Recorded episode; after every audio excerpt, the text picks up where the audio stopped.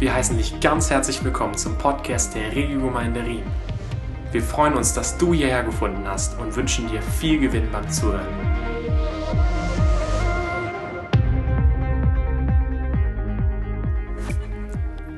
Ja, heute kommt nun die eigentliche Kick-Off-Predigt zur neuen Serie. Ähm, aus gesundheitlichen Gründen etwas zeitverzögert. Äh, Christoph hat letzte Woche dann schon den, äh, den Kickoff vor dem Kickoff gemacht. Und da ging es um die Batterien und hat schon stark vorgelegt. Vielen Dank auch nochmal, Christoph, für deinen Einsatz. Äh, ihr dürft auch gerne applaudieren, wenn ihr das gut fandet. Und genannt haben wir die Serie Good News. Äh, klingt ja immer ein bisschen schmissiger und cooler in Englisch. Gute Nachricht wäre auch okay. Klingt so ein bisschen nach Tagesschau, Klaus Kleber und Gundula Gause. Ähm, gute Nachricht, glaube ich, findet jeder gut. Ich glaube, das ist weltweit universal. Gut, man kann vielleicht unterschiedlich interpretieren, was man als gut empfindet oder nicht. Aber Good News, da ist jeder für. Das möchte jeder hören. Und er, glaube ich, erst recht in einer Zeit, die so viel von Bad News bestimmt sind. Ich glaube, wenn man mal so durchscannt, wenn man mal so eine Tagesschau sich anschaut, was da irgendwie, irgendwie, entweder ist es, äh, wir haben etwas, das verkauft sich besser, wenn es irgendwie äh, so ein bisschen schwierig ist oder eine Schockmeldung. Äh, das müsste, wenn ich die Tagesschau machen würde, wenn ich das, das machen würde, wenn mich jemand fragen würde, dann würde ich das auf jeden Fall anders aufteilen. Es kann doch nicht sein, dass 99 Prozent irgendwie Bad News sind und dann kommt noch mal irgendwann und das Wetter ist dann noch mal irgendwie möglicherweise Good News. Das kann nicht sein. Wenn wir, ich erzähle ein paar, ein paar, ich erzähle ein paar Beispiele auf von Good News. Wenn wir auf eine Diagnose vom Arzt warten und dann kommt der erlösende Befund, alles sauber, alles clean, alles in Ordnung. Good News. Ein Paar, das schon sehr lange versucht hat, ein Kind zu bekommen, und dann ist es endlich soweit. Good News. Also in den meisten Fällen. Also in YouTube gibt's ja irgendwie beides. Ja, da gibt's ja eigentlich eine Menge von irgendwie wurden die Frau den Mann überrascht und sehr in, in, erstmal gucken sie völlig, are you serious? Are you serious? Are you serious? Und dann irgendwann glauben sie es und in vielen Fällen ist das dann wirklich, boah, die freuen sich mit und alles ist super. Äh, der, der Ehesegen, der hängt wieder richtig. Ähm, aber manchmal geht das dann auch nach hinten los, ja. Und der Mann verhält sich nicht so, wie er eigentlich geplant. Letztes Jahr im Juni war eine thailändische Jugendfußballmannschaft vier Kilometer tief in einer Höhle eingeschlossen. Ich glaube, das haben alle mitbekommen. Hier haben wir ein Bild, äh, als sie dann endlich entdeckt wurden, noch in dieser Höhle. Und erst nach neun Tagen gab es ein Lebenszeichen, bis einige Höhlentaucher dann fast zufällig entdeckt haben, dass die da oben hocken. Und dann haben sie sich angeguckt, kleine thailändische Gesichter, so, oh ja, schön. Und das war Good News, stellt euch vor. Die haben mit dem Leben wahrscheinlich abgeschlossen und gesagt, okay, wie lange können wir hier noch drin machen? Vier Kilometer drin und es war, wenn ihr mal das gesehen habt, wie diese Höhle aussah, impossible, unmöglich, da irgendwie selber rauszukommen. Und selbst die Fachleute, haben Tausende von Leuten von der ganzen Welt sind zusammengeflogen, irgendwie australische Höhlentaucher. Und die viele Fachleute haben gesagt, das wird nichts mehr, wenn wir ehrlich sind. Das ist impossible. Und alle sind rausgekommen. Und die haben gesagt, das ist ein Wunder. Good News. Was mir aufgefallen ist, als ich diese Beispiele zusammengestellt habe, ist, dass es äh, einen direkten Beziehung, einen direkten Zusammenhang gibt zwischen Good News und den Bad News. Okay? Die guten Nachrichten, die sind umso besser, je schlimmer die Bad vorher waren. Okay? Wenn du nur ganz normal irgendwie, was weiß ich, du hast irgendwie, du wolltest gar nicht irgendwie groß ein Kind kriegen und ist einfach gekommen, das ist auch Good News. Aber wenn du fünf Jahre schon drauf wartest oder zehn oder ist es hat, dann ist das erst recht Good News. Markus, und darum geht es ja in dieser Serie. Wir schauen uns das Markus-Evangelium an. Markus war der Erste, der einen schriftlichen Bericht über Jesus verfasst hat, obwohl er selbst gar nicht zu den ersten Jüngern gehörte. Er heißt auch Johannes Markus und er lebte mit seiner Mutter Maria in Jerusalem. In ihrem Haus hatten sich damals viele Christen getroffen und zu dem Haus ging Petrus, nachdem er durch einen Engel aus dem Gefängnis befreit wurde. Viele erinnern sich an die Story, Apostelgeschichte. Petrus geht und dann Rode ist irgendwie so die Magd und sagt, Rode, geh mal zur Tür, wer klopft jemand? Und, und sagt, ich bin Petrus. Und sie so, ha, ein Engel steht vor der Tür. Erstmal voll des Glaubens, die haben gebetet drinnen, dass draußen Petrus freikommt. Und dann war er frei und haben sie es nicht geglaubt. Voll die Glaubenshelden. Da fühle ich mich richtig wohl in dem, äh, äh in diesem gemeinsamen Boot, wenn ich Apostelgeschichte lese. Markus war möglicherweise durch Petrus zum Glauben gekommen. Petrus sagt an einer Stelle, mein Sohn Markus. Und sehr wahrscheinlich ein Hinweis darauf, dass er zum Glauben gekommen ist. Und er war gemäß einiger Zitate der Kirchenväter auch später eng mit Petrus verbunden. Er reiste mit Petrus herum. Er war sein Übersetzer. Also Johannes, Markus, Johannes, hebräischer Name, Markus, ein, ein römischer Name. Und er war sicherlich von diesen beiden Kulturen geprägt. Er war Israelit, aber er war eben auch stark, er konnte sicherlich gut äh, Latein, Griechisch.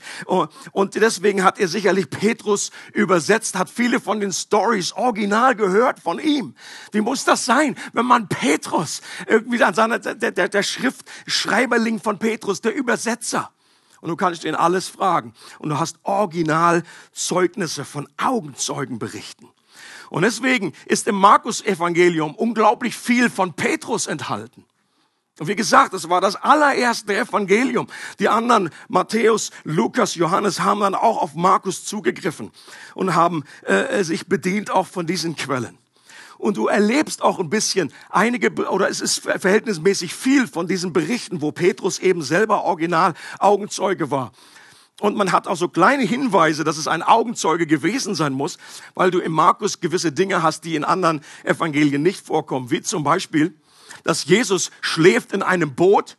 Das sagen andere Berichte auch, aber er sagt auf einem Kissen.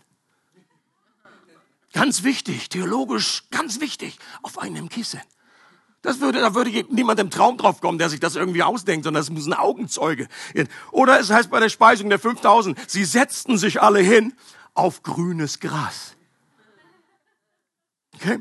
Oder es heißt im Markus, der Blinde, der wird von Jesus gerufen und dann schmeißt er seinen Mantel weg. Das ist Augenzeugenbericht. Das sind kleine Details, die man sonst überhaupt nicht anführen würde. Und Markus beginnt seinen Bericht über Jesus folgendermaßen. Er sagt, dies ist der Anfang des Evangeliums von Jesus.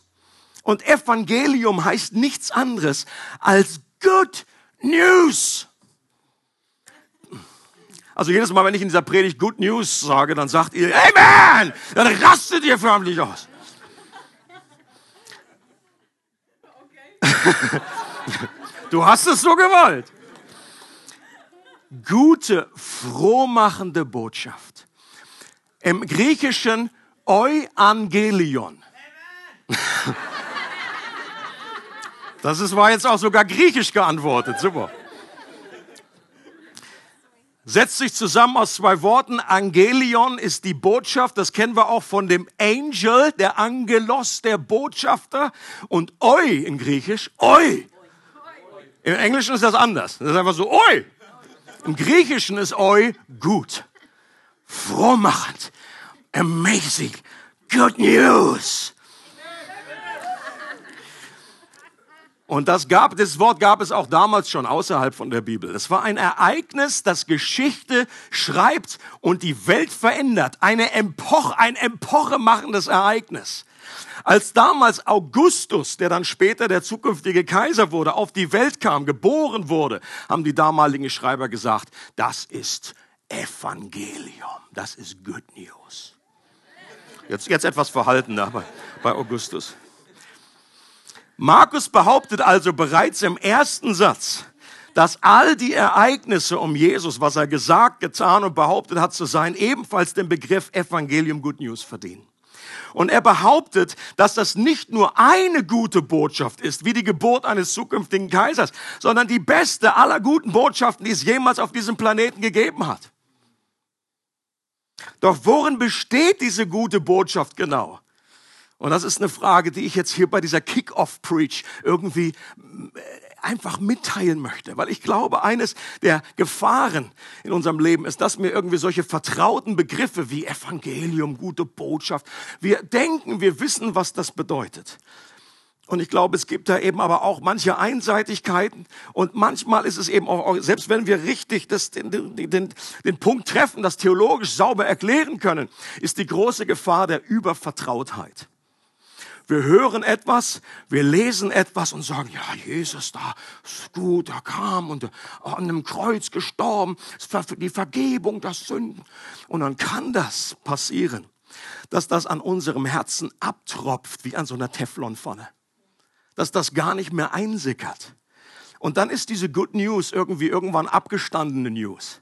Dann ist es irgendwie, hat es so eine Staubschicht drüber. Und ich möchte, dass auch während dieser Serie wir auch diesen Begriff Good News frohmachendes Evangelium, dass wir das wie ein Diamanten, das ist mein Lieblingsbild, irgendwie wieder ausgraben und dass der wieder leuchtet, dass das wieder glitzert, dass das wieder uns selber begeistert. Vielleicht für Menschen, die das zum ersten Mal gehört haben, dass die sagen, Warum sitzt ihr alle hier so wie trübe Tassen? Das ist ja amazing! Und wir so, ja, hat er eigentlich recht. Ob das jemand ist, der da noch nichts von gehört hat, ob das jemand ist, der da gerade einfach äh, vielleicht am Anfang steht, das zu erforschen, oder jemand, der gefühlte 80 Jahre schon im Glauben unterwegs ist, diesen Herrn schon kennt, wie Johannes der an seiner Brust lag. Und den hat's aber auch noch mehr erwischt. Als, dann, als er eine Vision hat im Buch der Offenbarung, steht plötzlich Jesus, der Auferstandene, vor ihm. Und er selber sagt nicht, ach Jesus, du bist es. Ja, schön. Er fällt zu seinen Füßen wie tot. Warum? Weil Jesus sich ganz ihm neu offenbart. Er explodiert in seinem Herzen. Und auf einmal, oh, Good News. Ich kannte dich schon vorher. Und, aber wir können Jesus immer wieder neu entdecken. Ich sage euch eins, im Himmel, es wird eines nicht passieren. Das Evangelium wird in Ewigkeit nicht langweilig werden. Da wird nach gefühlten Millionen und Millionen von Jahren niemand irgendwie stehen und sagen, boah, das hat sich aber jetzt echt ausgelutscht, das Thema so. Mann, Mann, Mann, das mit dem Lamm und mit den all diesen Sachen. Hör mir auf, du, haben wir noch eine andere Platte. Das kann ich euch versprechen. Da wird niemand sein. Wir werden immer wieder neue äh, Explosionen der Liebe und der Barmherzigkeit, der Gnade des Evangeliums. Das wird immer wieder frisch sein. Unser Problem hier auf der Erde ist, dass unser Herz dazu nicht richtig in der Lage ist, das zu fassen. Und warum? Deswegen betet Paulus immer. Er sagt, öffne die Augen des Herzens, damit sie erkennen, damit sie erkennen, was Gott ihnen geschenkt hat. Wir lesen ein bisschen weiter, Markus 1, Vers 3. Und da erleben wir einige Hinweise, warum the Good News wirklich Good News ist. Da heißt es also, dies ist der Anfang des Evangeliums von Jesus. Soweit waren wir schon. Dann heißt es aber, Jesus Christus, dem Sohn Gottes. Im Buch des Propheten Jesaja heißt es, ich sende meinen Boten vor dir her. Er wird dein Wegbereiter sein hört eine Stimme ruft in der Wüste, bereitet dem Herrn den Weg, ebnet seine Pfade. Es gibt Menschen, die denken, dass Christus der Nachname ist von Jesus. Okay? Also wie Wolfram Nilles, so heißt der Jesus Christus. Das ist, dem ist nicht so. Christus bedeutet dasselbe in Griechisch, was Messias in Hebräisch bedeutet. Das heißt Gesalbter. Und eine Hoffnung und Erwartung, die im Alten Testament immer wieder geschürt wurde, war, dass eines Tages der Messias, der gesalbte König kommen würde, in der Abstammungslinie von König David. Das war die große Verheißung. Das war, worauf sie gewartet haben in Israel. Und der würde die Dinge wieder richten, all das gerade machen, was schief geworden ist. Und deshalb weil Jesus selber wusste, ja, ich bin der Gesalbte, ich bin der Christus, hat er bei der ersten Predigt in Nazareth in der Synagoge, als ihm das, äh, die Rolle von Jesaja gegeben wurde, hat er, hat er gerollt, bis er zu Jesaja 61 kam. Und dann hat er vorgelesen, der Geist des Herrn ist auf mir, weil er mich gesalbt hat, Und das wäre nicht weiter verwunderlich gewesen. Die Stelle, die wurde ständig vorgelesen, aber dann sagt Jesus Folgendes. Und das war der große Affront. Deswegen haben sie ihn fast die Klippe runtergeschmissen. Er sagt, heute ist diese Schrift vor euren Ohren erfüllt. Mit anderen Worten, it's me. Ich bin der Gesalbte. Und die alle so, aber wir kennen dich doch. Du bist ja aus Nazareth. Hallo. Wir haben mit dir im Kindergarten gespielt. Dafür das. Und die erste Bombe, die Markus hier gleich zu Beginn seines Berichtes platzen lässt, ist, Genau dies. Er ist, Jesus ist der gesalbte König, auf den wir alle gewartet haben. Aber die zweite ist noch größer und spektakulärer. Jesus ist nicht nur der Christus, auf den wir so lange gewartet haben. Das wäre ja schon Good News genug. Nein, er ist auch kein geringerer als Gott selbst, der in menschlicher Gestalt auf die Erde kommt. Und deswegen sagt Markus, dass Jesus der Sohn Gottes ist. Und das war aus dem Alten Testament so nicht ohne weiteres ersichtlich. Das war ein Geheimnis, das erst im Neuen Testament gelüftet wurde. Alle Israeliten glauben an den Messias, dass der kommt. Aber es war nicht völlig klar, der würde Gott selber sein, der kommt. Und Markus unterstreicht seine Behauptung durch zwei Zitate aus dem Alten Testament. Eines aus dem Propheten Maleachi und eines aus dem Propheten Jesaja. Und die Zitate, durch diese Zitate behauptet Markus einerseits, ja, ja, dieser Bote, der Wegbereiter, von dem da im Testament die Rede ist, die Stimme in der Wüste, das ist Johannes der Täufer, der jetzt hier ist. Und deswegen geht es am Anfang von Markus gleich, er spricht in den nächsten Versen über Johannes den Täufer. Und er sagt, der ist jetzt da. Und im Alten Testament heißt es, dass der Prophet, dass der, dass der König, der Messias, der Sohn Gottes direkt kommt nach diesem Bereiter, Wegbereiter. Und außerdem zitiert Markus die beiden alttestamentliche Verse auf eine Art und Weise, dass dadurch deutlich wird, dass Jesus und Jahwe aus dem Alten Testament ein und dieselbe Person sind. Jahwe war der Name, der spezielle Name Gottes. Ich bin, der ich bin, der nur für Gott reserviert ist. Und er war so heilig, dass sie ihn nicht gewagt haben auszusprechen. Und jetzt macht Markus etwas und er zitiert diesen alttestamentlichen Text in einer besonderen Art und Weise. Und zwar, ich lese nochmal vor. In Maleachi 3, Vers 1 heißt es, ich sende meinen Boten, damit er den Weg vor mir herbereitet. Und wer spricht hier? Jahwe selbst. Jahwe sagt, ich sende meinen Boten, damit er den Weg vor mir bereitet. Und Markus schreibt Folgendes, hört, an, hört, hört den kleinen Unterschied. Ich sende meinen Boten vor dir her. Er wird dein Wegbereiter sein. Versteht ihr, was er macht? Er wendet diesen Vers aus dem Alten Testament an, um auf Jesus hin. Und er sagt hier, wo, wo, wo Jahwe von sich redet, mein, mein Bote, sagt er, that's Jesus. Und das ist ein Knaller. Das ist der absolute Knaller auch für das damalige Judentum. Und das macht er dann mit der Jesaja 40 Stelle genauso. Das Markus Evangelium ist das kürzeste Evangelium und es fällt dadurch auf, dass es keine langen Abstammungslisten hat, äh, wie andere äh, Evangelien. Wenn du da erstmal irgendwie, da musst du erstmal durchlesen, oh, der stammt von dem und dem, was war der Opa von dem? Du denkst irgendwie so, haben wir es bald? Oder bei den anderen, es gibt auch keine Weihnachtsstory. Da ist nichts mit Krippe, da ist nichts Windeln, da ist nichts, keine Könige kommen, gar nichts. Markus kommt direkt zur Sache. Ohne große Einführung. Er konzentriert sich auf den Dreh- und Angelpunkt, den Kern der frohen Botschaft. Und das ist die Person von Jesus selbst der nicht nur der verheißene gesalbte König ist, sondern der Gott selbst ist. Markus sagt, wenn das keine gute Botschaft ist, dann weiß ich auch nicht, was eine gute Botschaft ist. Gott schickt nicht nur irgendjemanden, er hätte ja einen Gesandten schicken können, wie auch im Alten Testament, viele, viele Propheten, die gekommen sind, viele Könige, die gekommen sind, einen König, einen Priester. Gott schickt nicht mal einen Engel, er schickt seinen eigenen Sohn in der Gestalt von Jesus Christus.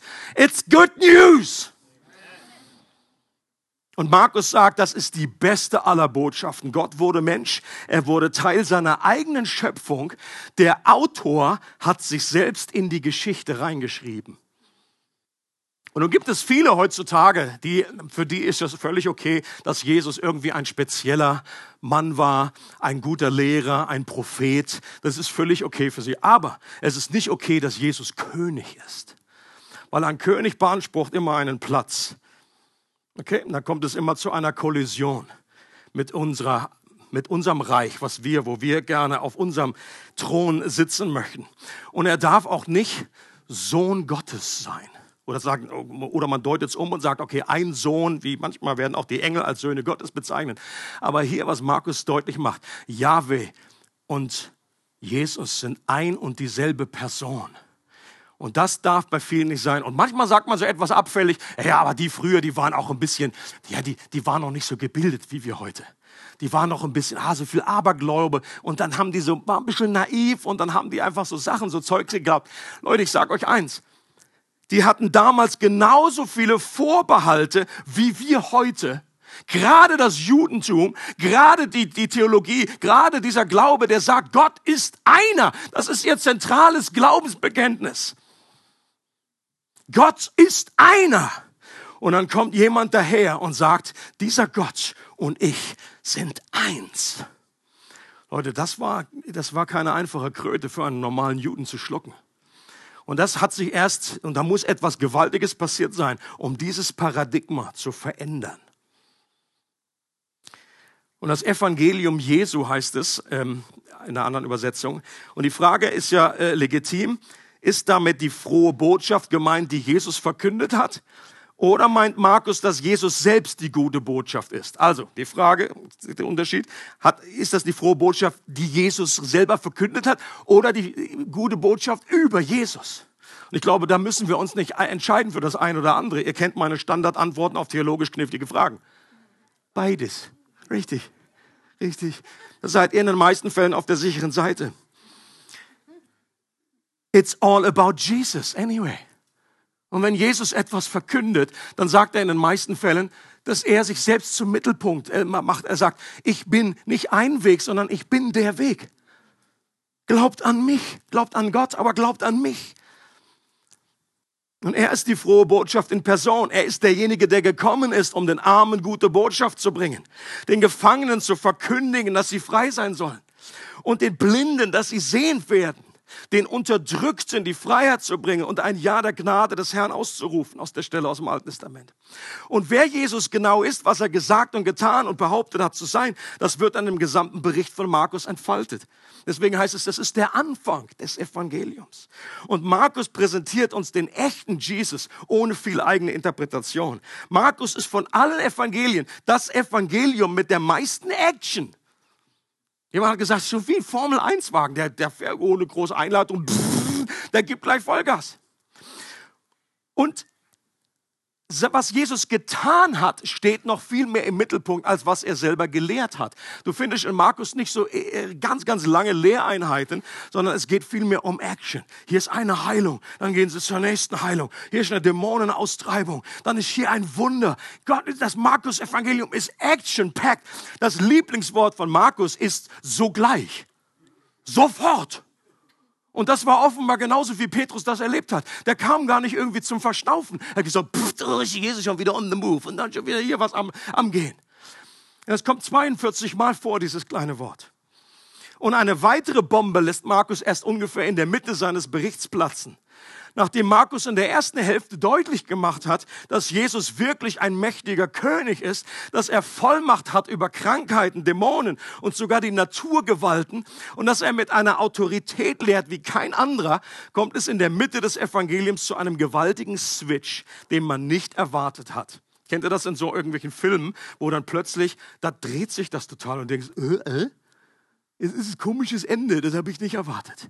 Und das ist auch, auch hier wieder unser Problem. Wir kennen das halt, wenn wir es schon ein paar Mal gelesen haben. Aber wenn du das damals zum ersten Mal gelesen hast, dann bist du äh, spätestens bei Kapitel 8, bist du, hast du Fragezeichen im Gesicht gehabt. Denn normalerweise ist ein König unterwegs, wohin? Auf einen Thron, right? Ab Kapitel 8 redet Jesus davon, dass er nicht gekommen ist, um einen irdischen Thron zu besteigen, sondern dass er unterwegs ist an ein römisches Kreuz. Okay? Und er redet ab Kapitel 8 und sagt, ich werde verraten werden, ich werde angespuckt werden, ich werde gefoltert werden und ich werde sterben. Und Leute, an der Reaktion der Jünger ist das so abzugehen. Das ist überhaupt nicht eingesickert. Überhaupt nicht eingesickert. Gesagt, ja, ja, ja, alles gut. Oh mein Gott, bring noch eine Tüte Milch mit Jesus. Es ist überhaupt nicht, haben es, als wäre es nur akustisch rechts reingegangen, links wieder rausgegangen. Überhaupt nicht. Dieses Konzept war überhaupt nicht da. Ja, Jesus, du bist der König. Wir haben nicht gerade gesehen, wie du den Sturm gestillt hast. Und jetzt redest du da irgendwie was von, von verfolgt werden, von sterben. Es ist unglaublich. Und das ist der große Widerspruch, den wir aus unserer heutigen Perspektive so wenig nachvollziehen können. Ein Widerspruch, den wir aus unserer, äh, wir können es nicht ergreifen. Ein mächtiger König, der an einem Folterinstrument endet, ein gekreuzigter Messias, und vor allem zu glauben, dass das kein Betriebsunfall war, kein tragischer Justizirrtum, sondern der Plan Gottes. Das beschreibt das ultimative Oxymoron. Finde ich cool, dieses Wort. Oxymoron. Kennt ihr? Das ist ein scheinbarer Widerspruch. Das ist die Quadratur des Kreises. Das ist ein Oxymoron. Und genau das ist das. Ein König, der nicht auf einen Thron geht, in erster Linie, jetzt ist er auf dem Thron, aber damals nicht auf einen irdischen Thron, sondern direkt auf dem Weg ist an eines der furchtbarsten Folterinstrumente, was sich Menschen jemals ausgedacht haben. Und wenn man einen Schlüsselvers aus dem Markus-Evangelium wählen müsste, dann wäre 10, Kapitel 10, Vers 45 ein super Kandidat. Da heißt es, Jesus selber sagt, denn auch der Menschensohn ist nicht gekommen, um sich dienen zu lassen, sondern um zu dienen und sein Leben als Lösegeld für viele hinzugeben. Das ist so eine von diesen Aussagen, wo die Jünger dachten so, hä? Und Petrus dann irgendwann, Jesus, hör auf von diesem Tod zu reden. Das geschehe dir bloß nicht. Und Jesus muss ihn heftigst korrigieren und sagen, tritt hinter mich. Und er spricht ihn als Satan an. Das ist doch mal eine Ermutigung. Culture of Honor, sage ich nur. Kurz vorher hat er ihn noch gelobt und hat gesagt, Petrus, Volltreffer, du hast gesagt, du bist, du bist der Sohn Gottes, der Messias. Und Jesus sagt, bingo. Aber gleich, gleich ein kleiner Disclaimer in Klammern, das hast du dir nicht selber ausgedacht, das hat ja mein Vater im Himmel offenbart. Und gerade die nächste Szene, da sagt Jesus, und der Menschensohn, er wird sterben. Und Petrus sagt, Mensch, Jesus, nimmt ihn beiseite und korrigiert den Sohn Gottes. Cool. Finde ich stark.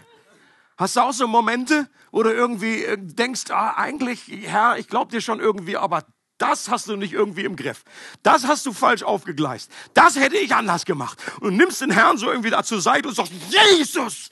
Rüttelst ihn so an der Schulter und sagst, jetzt doch mal, Tacheles.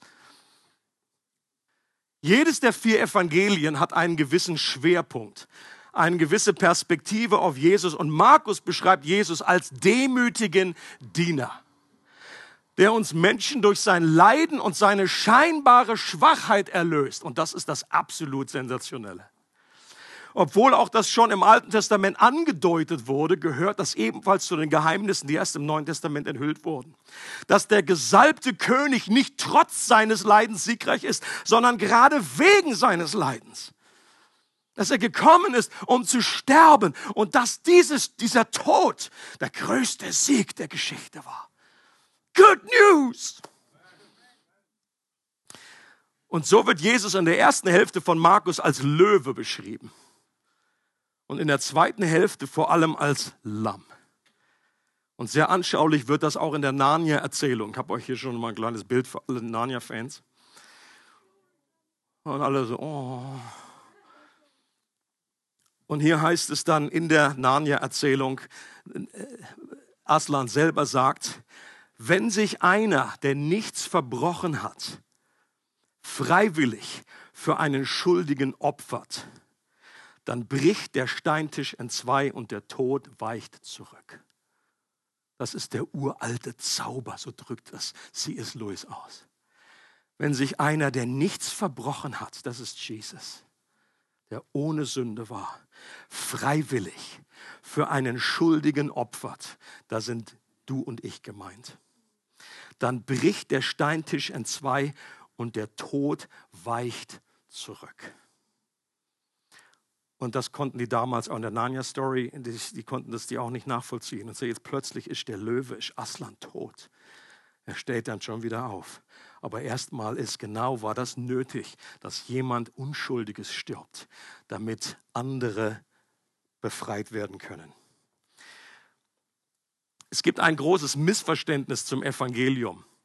Und zwar, das bedeutet oder beinhaltet, das Evangelium ist irgendwie nur dazu da, dass Menschen zum Glauben kommen. Ja, also früher, als ich dann irgendwie als aufgewachsen oder als Christ irgendwie unterwegs war, da habe ich dann oft sehr oft gehört, ah ja, aber Ostern gibt es dann eine evangelistische Predigt. Und ja, natürlich völlig klar, was damit gemeint ist. Das wird einfach dann einfach deutlicher dann nochmal ausgeführt, was das Evangelium beinhaltet. Aber aus meiner heutigen Sicht ist das völliger Kappes. Also entweder ist eine Predigt, die ist immer evangelistisch, weil es um das Evangelium geht. Sonst, was, was willst du denn das predigen? Ansonsten ist es irgendwie eine Motivationspredigt oder erzählt zwar irgendwie ein paar nette Ideen, aber es geht nicht um das, um das Eigentliche. Und, äh, und manchmal ist so diese Idee, oh, so, ja, wenn ich so richtig als Christ reif bin, wenn ich so, ja, wenn ich so richtig knackig durchgeheiligt und reif bin, dann habe ich dieses Anfang, dieses Evangelium, dieses A bis ABC, das habe ich irgendwie hinter mir gelassen. Und jetzt bin ich bei den richtigen, tiefen Offenbarungen der Schrift. Und ich sage euch, ich glaube, das ist, das ist grundfalsch. Du reif wirst du als Christ, wenn du ein vertieftes Verständnis des Evangeliums hast. Du wirst das niemals hinter dir lassen. Und du wirst immer ein klares Verständnis bekommen. Und vor allen Dingen wirst du dieses Evangelium auf alle Bereiche deines Lebens anwenden. Und deswegen gehört das Evangelium zur absoluten Grundausstattung. Das ist das Zentrum von all dem. Das ist nicht nur das ABC, sondern das ist das A bis Z. Ist das Evangelium. Und ich liebe das, wie das Timothy Keller ausdrückt, in einem Satz zusammenfasst.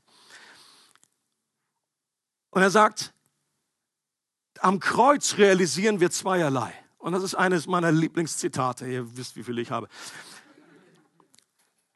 Am Kreuz realisieren wir zweierlei. Es stand viel schlimmer um uns, als wir befürchtet haben. Und wir sind viel geliebter, als wir jemals zu träumen gewagt haben. Das Evangelium will in jedem Bereich unseres Herzens angewandt werden und es befreit uns von zwei Dingen, die uns vor allen Dingen im Wege stehen in unserer Nachfolge. Es befreit uns von Stolz und es befreit uns von Angst. Der erste Abschnitt hier, es stand viel schlimmer um uns, als wir befürchtet haben. Wenn wir das immer wieder uns selber zusprechen, immer wieder in dieser Wahrheit leben, wird uns uns von Stolz befreien. Weil wir realisieren, wir haben nicht nur irgendwie so ein bisschen Lack abgehabt. Wir hatten nicht nur so eine kleine Verletzung, so irgendwie kleine, eine kleine Delle, sondern es stand viel, viel schlimmer um uns. Ich war hoffnungslos verloren. Ich war durch und durch bösartig und in einer Art und Weise Gott nicht verherrlichen. Ich habe mich nur um mich selber gedreht. Das ist die Bad News, die ich erst verstehen muss in der Tiefe. Und das bewahrt mich vor einem Stolz. Und der zweite Satz bewahrt mich oder gibt mir, nimmt mir die Angst, wenn es heißt, ich bin viel geliebter, als ich mir jemals zu träumen gewagt habe. Das nimmt mir die Angst davor, einfach mich Gott zu nahen, weil ich weiß, er ist ein liebevoller Vater, der für mich ist. Das Kreuz demütigt uns in den Staub und es erhebt uns, weil es uns in eine ewige Würde gibt. Es zeigt uns, dass wir unsere Erlösung nicht verdienen können, sondern dass sie uns unverdient aus Gnade geschenkt wird. Wir müssen nicht erst gehorsam sein, um bei Gott angenommen zu sein. Wir sind bei Gott angenommen und deshalb wollen wir gehorsam sein. Amen. Und ein weiteres Missverständnis gibt es noch, wenn es um das Evangelium geht. Die gute Botschaft wird nur auf die Vergebung durch das Kreuz reduziert und es geht dann nur noch darum, in den Himmel zu kommen. Auch das ist eine Verkürzung. Und natürlich sage ich das mit aller Vorsicht, weil natürlich ist das eine absolute Voraussetzung. Und Paulus hat gesagt, ich habe mir vorgenommen, nichts unter euch zu wissen als Christus und ihn als gekreuzigt. Natürlich ist das absolut zentral. Aber wir dürfen das Evangelium nicht darauf verkürzen, dass wir nur irgendwie denken, ja, jetzt sind wir errettet, jetzt geht es nur darum, in den Himmel zu kommen. Das, das, das ist zu wenig. Und einige Verse weiter in Markus 1, Vers 14, da wird uns auch aufgezeigt, warum das nicht so ist. Da heißt es, nachdem Johannes gefangen genommen worden war, ging Jesus nach Galiläa und verkündete dort das Evangelium Gottes. Er sagte, die Zeit ist gekommen. Das Reich Gottes ist nahe. Kehrt um und glaubt diese gute Botschaft. Und das ist total interessant. An dieser Stelle sehen wir, Jesus redet an dieser Stelle nicht vom Kreuz.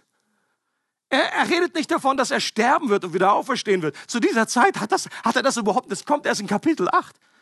Zu diesem Zeitpunkt geht es nicht um Tod, um Auferstehung. Und deswegen, das, das, das klassische Evangelium, wenn wir sagen, Jesus ist für dich an dem Kreuz gestorben, das kann er ja da nicht gesagt haben, nicht gemeint haben.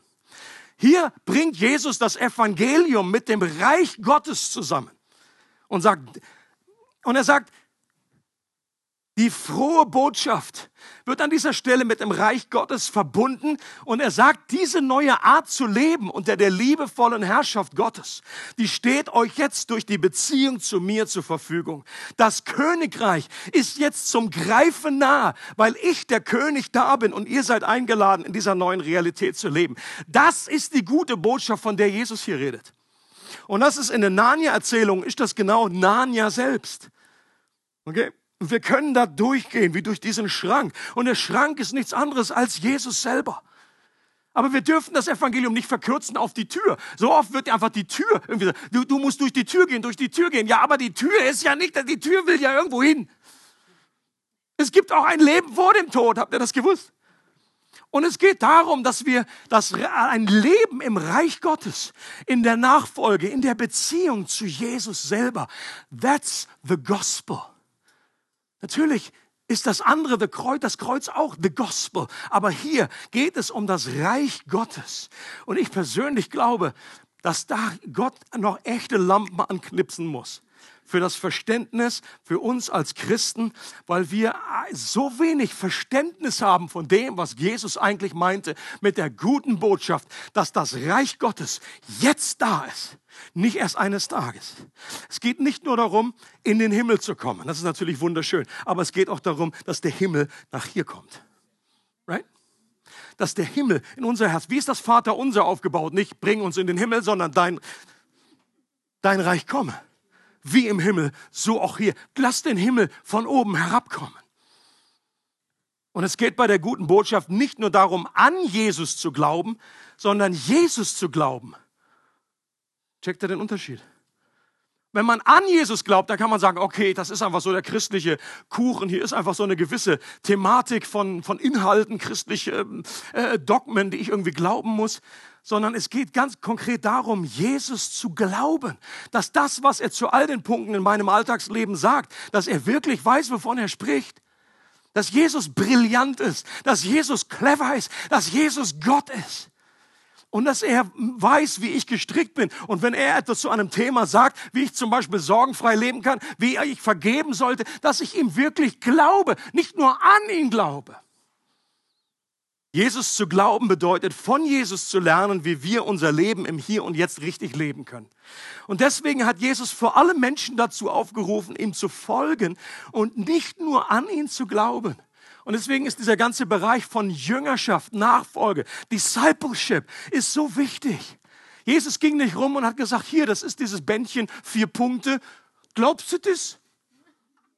Und dann so, dann bist du drinne. Das war wie so ein Barcode-Scanner. Okay? Wenn das Pieps macht, wenn eine Babing, ist das das neue Wort, Babing, dann bist du drin, dann bist du im Himmel. Das hat Jesus am Anfang, hat er gar nicht so geredet. Er hat einfach Leute in die Nachfolge eingeladen. Er hat gesagt, follow me, Daniel, follow me. Und dann hast du gesagt, ja, was soll ich denn glauben? Das ist erstmal wurscht. Follow me. Das kommt dann später. Er hat Leute in die Nachfolge gerufen. Und wichtig dabei ist, dass wir nicht einfach Jesu Leben kopieren. Das erlebe ich auch immer wieder. Dass wir denken so irgendwie, der Klassiker hier, what would Jesus do? What would Jesus do? Okay. Äh, und wir versuchen einfach nur jetzt zu kopieren und wir, manche Christen richten sich aus und, äh, äh und es ist, ist es ja nicht komplett falsch. Ich glaube nur, wir, wir verpassen einen Trick, wenn wir versuchen, das Leben von Jesus zu leben. Das werden wir A nicht schaffen. Und außerdem ist das auch nicht unser Auftrag. Jesus war ein Rabbi im ersten Jahrhundert. Und unser Auftrag ist jetzt heute nicht alles stehen und liegen zu lassen und jetzt durch Israel zu Fuß unterwegs zu sein. Und von einem Ort da irgendwie zum anderen zu tigern. Das ist nicht unser Auftrag. Jesus hatte auch gewisse Dinge, die er alleine erledigen musste, zum Beispiel am Kreuz zu sterben. Das ist nicht mein Auftrag zum Glück. Sondern die Frage ist, dass, die ich mir immer wieder stellen sollte, wir sollen von ihm lernen, wie er an meiner Stelle mein Leben leben würde. Und das bringt eine ganz andere Perspektive. Und Paulus sagt genau das. Nun lebe nicht mehr ich, sondern Christus lebt in mir. Ich, Christus lebt in mir. Und deswegen immer die, die, die, die zentrale Frage eines Nachfolgers ist, Jesus, wie würdest du mein Leben an meiner Stelle leben?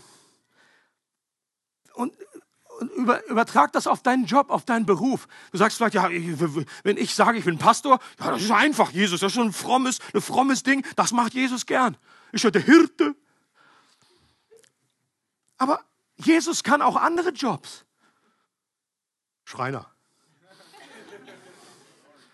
Alle, die Schreiner sind, die sind auch völlig bei, bei Jesus. Ja, da, da, da hat man dann das Vertrauen. Ja, da weißt ja, wovon du redest. Hast du ja gelernt. Aber wir müssen wegkommen und sagen, Jesus kennt sich Jesus auch mit Informatik aus.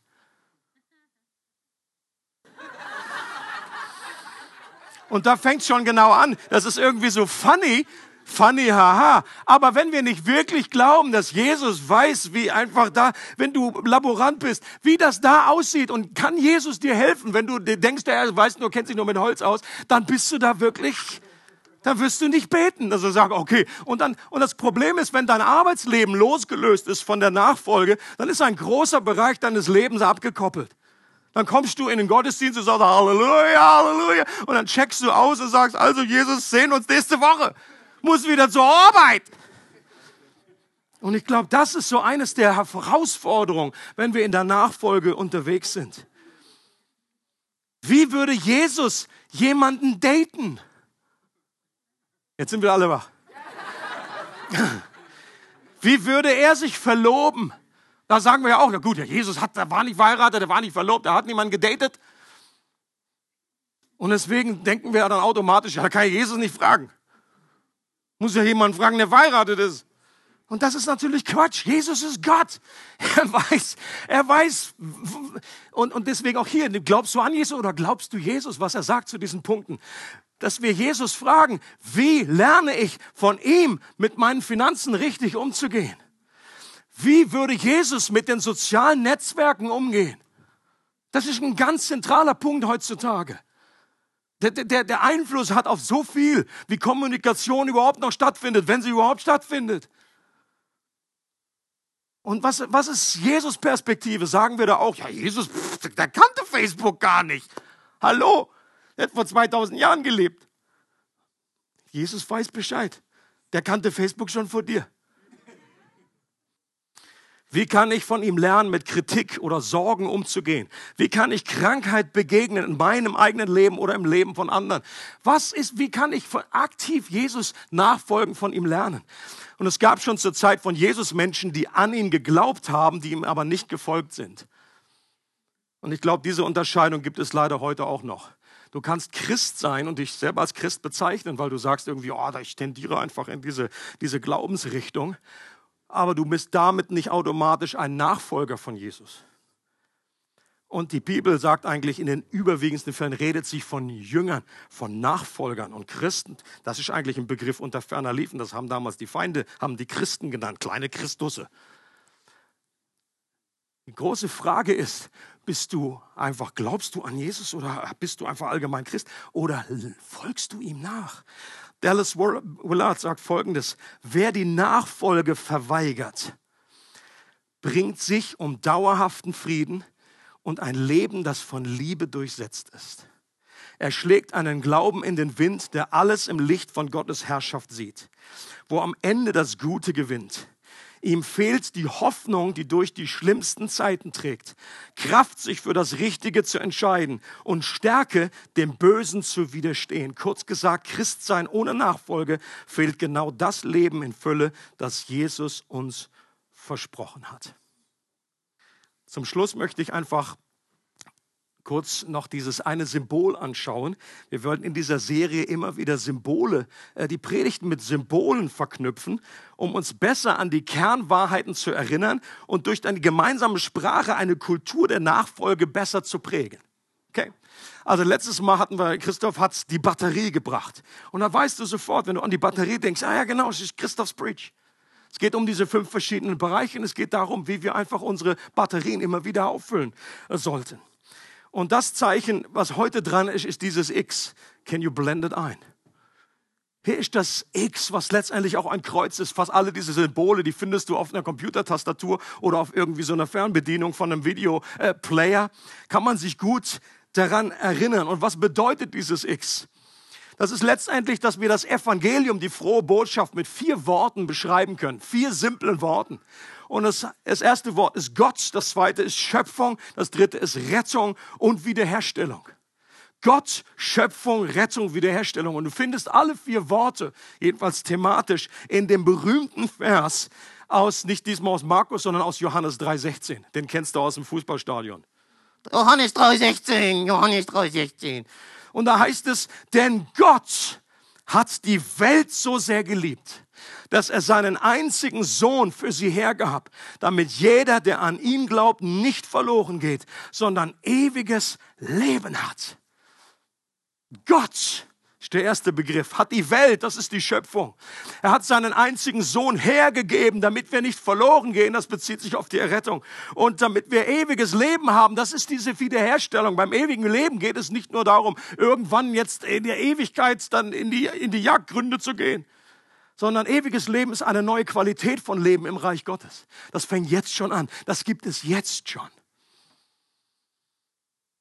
Und man kann es auch so zusammenfassen, Gott ist ein Gott der Liebe, der vor allem uns Menschen als seine Geschöpfe liebt um uns von unserer Ich-Sucht, von unserem tödlichen Kreisen, um uns selbst zu befreien, hat er nicht irgendjemanden geschickt, sondern ist in der Person von Jesus selbst gekommen, um sein Leben als Lösegeld zu geben und uns dadurch zu retten. Wenn ich persönlich daran glaube, dass er stellvertretend für mich gestorben ist und meine Schuld am Kreuz bezahlt, dann kann ich ihm auch in allen anderen Belangen vertrauen und ihm konkret nachfolgen und durch die Beziehung zu ihm eine ganz neue Qualität von Leben erhalten und werde erleben, wie mein Leben Stück für Stück wiederhergestellt wird. That's good news. Ich bin so froh, dass ich jetzt einfach nach diesen vielen Jahren, mit denen ich unterwegs bin, ich bin noch heute dankbar, dass Gott mich gefunden hat, dass Gott mich errettet hat, dass er mir die Augen geöffnet hat. Und das braucht den Geist Gottes. Du alleine mit deiner eigenen Logik, mit deiner eigenen, ja, jetzt untersuche ich mal die Bibel, äh, das wird nicht ausreichen. Du musst den Geist Gottes wie einladen und es braucht Gottes Hilfe, dass er die Lampe anmacht in deinem Herzen, damit du überhaupt erkennst, wer Jesus ist. Und ich möchte, dass wir gerne so abschließen jetzt mit einfach einer Gebetszeit, wo wir füreinander einstehen. Ähm, du kannst für dich selber erstmal, ich stelle gleich noch ein paar Fragen, die dir helfen können, dich auf das auszurichten, die du selber dann, das ist nur eine Frage, die du aufnimmst und die du dann einfach vor Gott bewegst. Nimm dir Zeit für dich selbst, nimm dir Zeit im Anschluss füreinander zu beten, wenn der Nachbar äh, nebenan äh, auch dafür ist, äh, darfst du gerne fragen. Du kannst das Gebetsteam in Anspruch nehmen. Ich möchte, dass wir auch am Anfang dieser Serie ganz neu zum Ausdruck bringen, Jesus, ich möchte dir einfach von Herzen danken, dass du gekommen bist. Versetz dich in die Lage von dieser thailändischen Fußballmannschaft und dann plötzlich ist jemand aufgetaucht und du wusstest, jetzt bin ich gerettet. Die haben mich gefunden. Ich bin gerettet. Und dass du einfach neu zum Ausdruck bringst, Jesus, danke, dass du gekommen bist. Danke, dass du der gesalbte König bist. Danke, dass du der Sohn Gottes, dass du der Schöpfer, der selber auf diese Erde gekommen bist, um mich zu retten.